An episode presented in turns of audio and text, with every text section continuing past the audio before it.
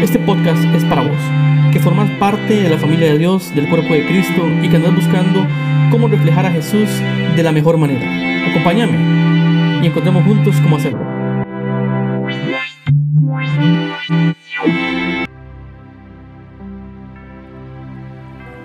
Hola, ¿cómo están?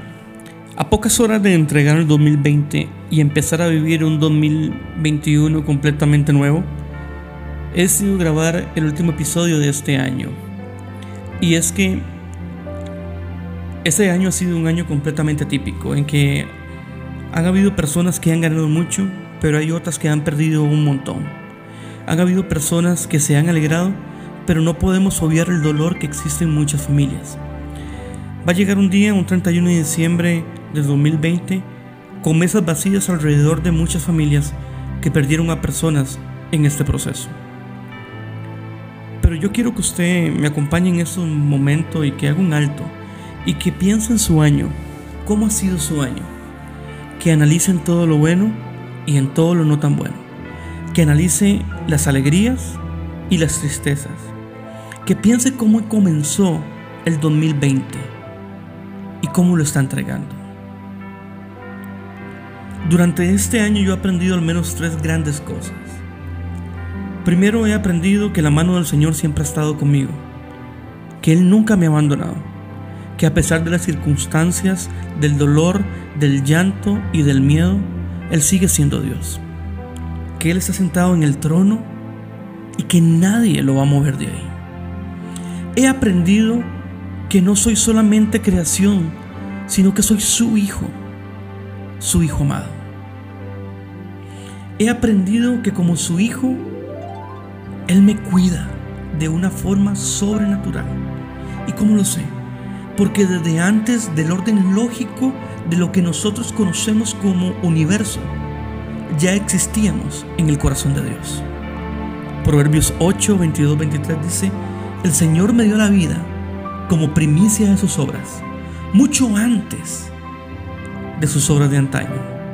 Fui establecido desde la eternidad, desde antes existiera el mundo.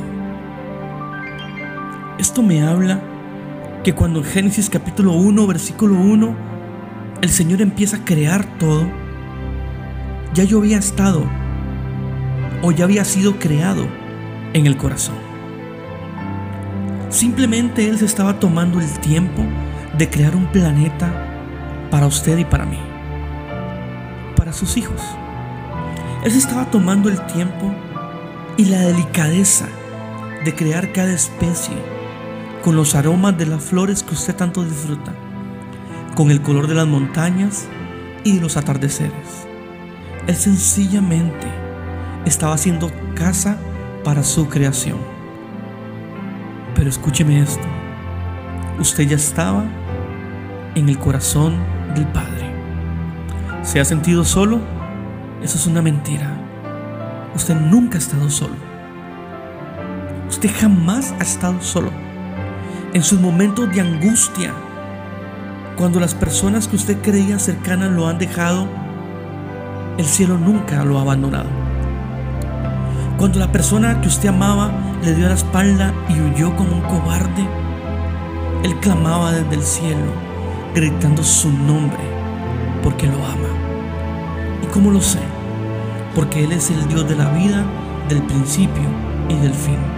Apocalipsis 1, versículos del 17 al 18 dice, al verlo, caí a sus pies como muerto, refiriéndose a Juan. Pero Él, poniendo su mano derecha sobre mí, me dijo, no tengas miedo, yo soy el primero y el último y el que vive. Estuve muerto, pero ahora vivo por los siglos de los siglos tengo las llaves de la muerte y del infierno. Aquí vemos un Jesús mismo que se toma el tiempo de tranquilizar a un inquieto Juan. De una forma fascinante, él da testimonio de sí mismo, afirma su eternidad divina al derrotar a la misma muerte. Es la misma muerte que nos amenaza, amigos, y continúa amenazándonos. Pero hay que recordar un concepto clave. Jesús murió pero. Nos ama aún incluso antes que abriéramos los ojos. Y es que es una locura. Nos ama antes que nosotros lo amáramos a Él.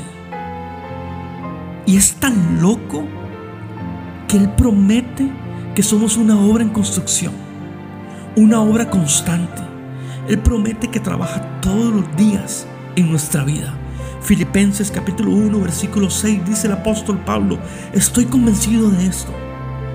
El que comenzó tan buena obra en ustedes, la irá perfeccionando hasta el día de Cristo Jesús. Y es que su amor va más allá. La promesa de amarnos viene acompañada de un trabajo constante de parte de Dios a lo largo de nuestros días. Es una promesa de compañía, de cuidado, de un padre que ama a sus hijos. ¿Qué espero yo para el 2021? Yo espero lo que dice Efesios capítulo 3 versículos 20 y 21. El que pueda hacer muchísimas más que todo lo que podamos imaginarnos o pedir, por el poder que obra eficazmente en nosotros.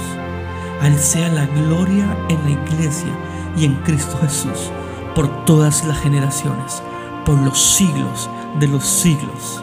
Amén. Yo espero para el 2021 lo que mi Señor decida darme, pero anhelo que el cielo visite la tierra. Anhelo que volvamos a casa y amemos a quienes vivan allí. Anhelo los abrazos de mis padres. Anhelo la risa de los abuelos. Anhelo escuchar a los niños rier otra vez. Anhelo ver crecer a mis hijos. Anhelo jugar con mis sobrinos. Anhelo, anhelo comer un helado con la mujer que amo con mi esposa en un parque. Anhelo las tardes de café con mis compañeros de trabajo. Anhelo los buenos días de mis vecinos.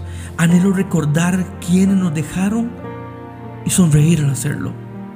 Anhelo las reuniones de la iglesia para abrazarnos. Anhelo adorar sin restricciones en el templo con mis hermanos. Anhelo, anhelo profundamente una mejor Costa Rica. Pero por sobre todo, mi sueño más grande es poder ver al Hijo del Carpintero a los ojos.